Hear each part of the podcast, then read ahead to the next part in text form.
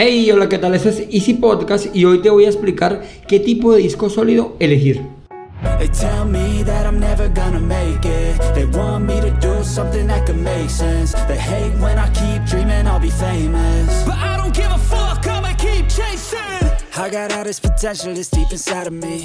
Bienvenidos a Easy Podcast, el podcast, el programa donde hablamos de marketing digital y tecnología en tu idioma.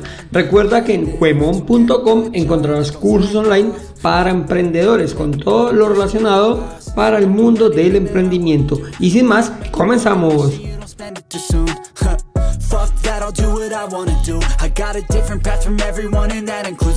Bueno, hoy llegamos al episodio 188 del miércoles 22 de noviembre del 2023. Y hoy es el Día Internacional de la Música. Resulta que la música es tan antigua como la humanidad misma. Pues sí, bueno, las evidencias más antiguas sugieren que los humanos eh, ya practicaban formas rudimentarias de música hace al menos 40.000 años durante el Paleolítico Superior. Estas conclusiones se basan en hallazgos de instrumentos musicales prehistóricos. Pues, evidentemente no era la música que conocemos hoy, pero si eran formas, por decirlo de alguna manera, de música, artísticas de música. Y la verdad, a quien no le gusta la música, imagino que hace años, pues era lo mismo. No digo el género, ¿no? Porque ya muchos, ah, yo defino otro género, me gusta tal otro.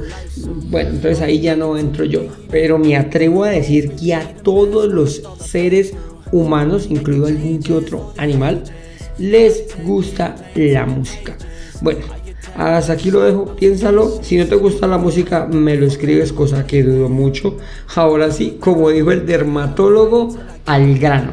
Hoy quiero explicarte, como decía en el título, cómo elegir o qué tipo de disco sólido elegir. Resulta que Sí, está muy bien, vamos a cambiarnos a un disco de estado sólido. ¿Por qué? Pues porque el disco de estado sólido es lo mejor y porque el disco de estado sólido va a mejorar el rendimiento y porque sí, todo eso es muy válido. Y la verdad, si tienes un equipo lento, yo te recomiendo que sí o sí te cambies a un disco de estado sólido. Por lo que vas a tener que invertir, la verdad, tu equipo te lo va a agradecer, va a funcionar muchísimo mejor y vas a gastar una pequeña cantidad. Depende la pequeña cantidad, pero bueno, por eso te explico hoy. Es un programa así como un poquito técnico, pero quiero intentar desmenuzarlo, desglosarlo de tal manera que puedas entenderlo. Resulta que los tipos de disco de estado sólido varían bastante. Entonces vamos a arrancar primero por el tipo de memoria. No sé si lo sabías, pero bueno, los discos de estado sólido utilizan una memoria flash. Eso es lo que hace que realmente sea más rápido. Ya he hablado en diferentes programas en el cual los discos mecánicos es como una agujita del antiguo LP o long play. Em, si eres, si tienes más de 30 años, seguro que viste alguno por ahí por casa. Y pues es una aguja que iba buscando la información. Ahora, al ser memoria flash, pues esto hace que el rendimiento sea mucho más rápido. Pero entonces aquí existen tres tipos. El primero que sería el SLC, que sería un Single Level Cell, que es, es un almacenamiento individual. O sea, en cada... Para que hagamos una idea, digamos que tu disco duro es un montón de cuadritos, ¿vale? Entonces, este SLC es el más caro también, pero el de mejor rendimiento y más fiabilidad, es el que más te va a durar. ¿Por qué? Porque almacena en cada una de las celdas, va a almacenar un bit. Entonces, en, haz de cuenta un cuaderno, esos cuadernos de cuadrículas, y que ese es tu disco duro. Entonces, va a almacenar un solo bit en cada celdita. Esto hace que sea mucho más eficiente al momento de la lectura o de la escritura. Y además, pues bueno, esto hace que sea más rápido y además te va a durar más. Hay otro que se llama MLC, imaginemos la misma hoja, la hoja de cuaderno, pero en vez de guardar uno va a guardar dos. Claro, ¿esto qué va a hacer? Que va a reducir el costo del disco, va a hacerlo un poquito más lento, pues porque ya tiene que almacenar dos en cada cuadrito, entonces esto va a hacer que sea un poquito más lento y además pues va a hacer que no sea tan duro, de todas tan, perdón, que no sea tan duradero. El, el, tema aquí es que este es el mejor de calidad-precio, el que te almacena como 2 bits en cada celdita, en cada cuadrito.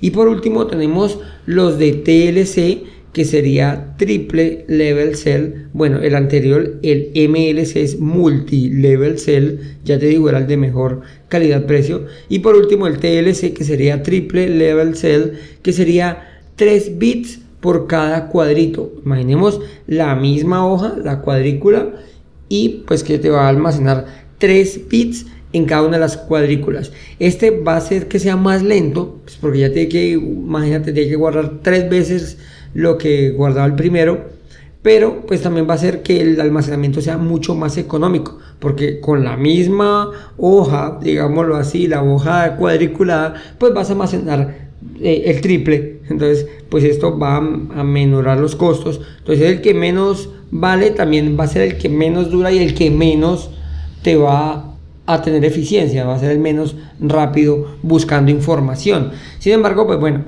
esto es uno de los factores que sería el tipo de memoria de almacenamiento.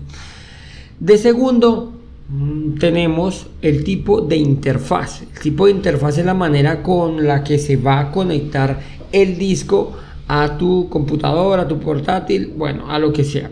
Resulta que hay dos.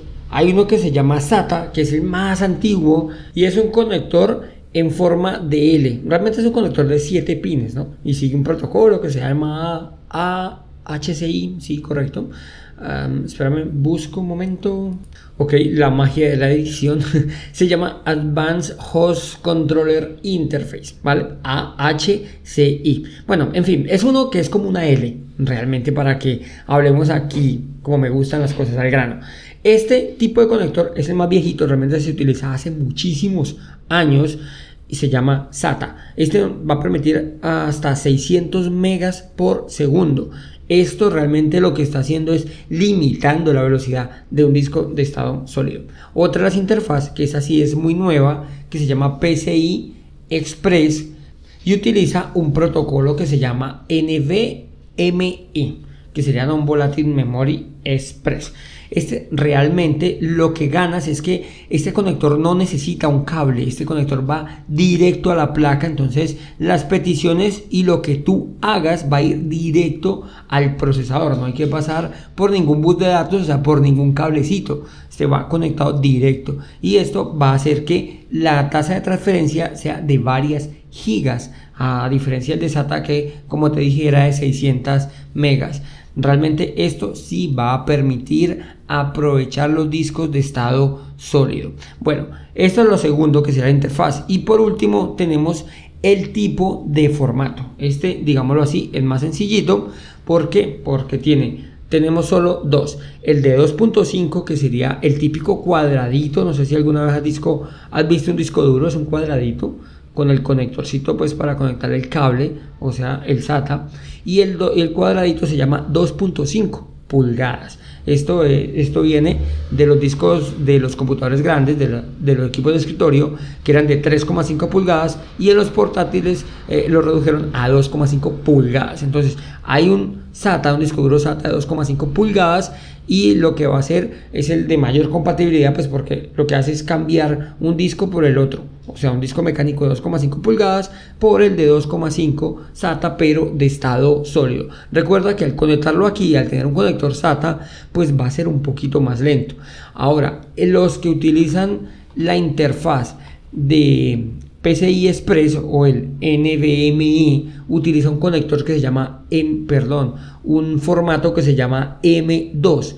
Este formato es más pequeñito y realmente tiene la formita, yo siempre le digo que es como una memoria RAM en el cual es una plaquita, para que te hagas una idea, es una placa como si fuera un cuarto de un, portátil súper delgadito, lo metes allí, va conectado, como te dije anteriormente, a través del PCI Express directo al procesador y esto va a hacer que sea mucho más rápido. Ahora, ¿cómo elegir el mejor disco? Sí, ya me explicaste todo. Ok, ¿cómo elegirlo? Pues lo primero con el modelo de tu equipo. Esto va a ser lo primero que nos va, digámoslo de alguna manera, a limitar al momento de elegir un disco Tú, en las notas del programa te voy a dejar cómo puedes validar qué tipo de conector tiene tu equipo portátil y, eh, y aquí, a partir de aquí, pues ya mm, tú mirarías si puedes comprarte un M2 NVMe, o sea, el formato M2 que es la tarjetica, en el PCI Express NVMe, obviamente de estado sólido. ¿Por qué? Pues porque si tu equipo no lo permite, pues desafortunadamente tendrás que recurrir a un SATA. Pero pues cuando compres el disco pues vamos a validar de pronto que tengas un SLC el de single el de multi o el de triple. Espero no, no enredar mucho el tema. Entonces lo primero pues vamos a validar. En la nota del programa te dejo cómo debes de buscar tu equipo para que valides qué, qué disco duro puedes comprarle a tu portátil. Bueno entonces tres recomendaciones corticas que hago que están disponibles en el mercado a un precio entre comillas eh, relativamente económicos. Aquí sí optaríamos por los MLC o sea los de multi level cell o sea el de el que te decía que es mejor calidad precio aquí primero vamos a tener un Samsung 870 EVO luego un Crucial MX 500 estos dos discos son fáciles de encontrar en el mercado y su calidad-precio es sin igual. La interfaz es SATA, o sea, los de 2.5 eh, pulgadas. Sería como el cuadradito para que te hagas una idea. Cámbialo y si puedes conseguir este par de modelos, el Crucial MX500 realmente es muy fácil de conseguir. Bueno, y si tu disco, eh, tu computador, tu portátil, tu laptop permite los discos en formato M2 o los PCI Express NVMe, yo te recomendaría el Samsung 970 Evo, este digámoslo así es fácil de conseguir, o un Western Digital Blue SN550. Este segundo no es tan sencillo de conseguir. Bueno, depende, depende de la tienda a la que vayas. Pero entonces esas serían mis dos recomendaciones, tanto para discos de interfaz SATA en formato 2,5 o para los PCI Express NVMe. No te voy a dejar links de dónde comprarlas, pero si buscas estos modelos ya los verás y ya tú depende de dónde lo busques, pues ahí va a variar, a variar un poquito el precio, pero realmente arrancan en dólares sobre unos 40 dólares más o menos y unos 50 el que es de estado, perdón, el PCI Express en formato M2 ya va a depender de donde lo compres, en tu moneda y todo, pero más o menos en relación calidad-precio, estos discos son los que más te convienen. Bueno, ahora sí, hasta aquí el episodio de hoy. Quiero darte las gracias por escucharme, recordarte de visitar cuemon.com y si te gustó el programa, no olvides dejarme 5 estrellas en la plataforma que me estás escuchando. Sin más, nos escuchamos en el próximo capítulo y recuerda que un viaje de mil kilómetros comienza con un primer paso. Chao, chao.